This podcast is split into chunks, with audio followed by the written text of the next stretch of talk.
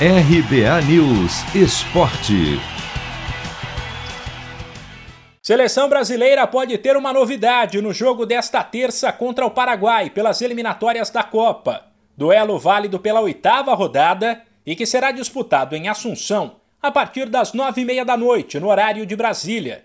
No treino, o técnico Tite dividiu os atletas em dois times, de modo que, teoricamente, a defesa titular enfrentasse o ataque titular, que teve Richarlison Neymar e Gabriel Jesus, que entrou no lugar de Gabigol.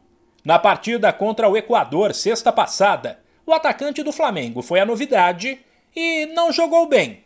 Já quando Jesus entrou, as coisas melhoraram para o Brasil. Sem falar que o atacante do Manchester City coleciona boas atuações pela seleção e às vezes joga melhor com a amarelinha que no clube. Tite explicou as diferenças entre Gabigol e Jesus. Também afirmou que há um plano A e um plano B para o time e que os atletas estão prontos para qualquer que seja a formação escolhida. O Gabriel Barbosa ele te dá uma flutuação e uma infiltração, ele ataca espaço com poder de conclusão muito forte. O Gabriel Jesus, pelo lado, foi assim onde ele melhor produziu dentro da seleção, a não ser o seu início agora estou falando dessa última temporada, pelo lado, tendo a naturalidade, foi um dos destaques nossos na Copa América. Então, uh, também ataca espaço, muita força, muita, muita chegada na frente. Richarlison também te dá isso. Firmino te dá um, um 9 que vira 10 e que dá articulação e que pode ser um jogador que te dá, uh, uh, juntamente com o Neymar, criatividade.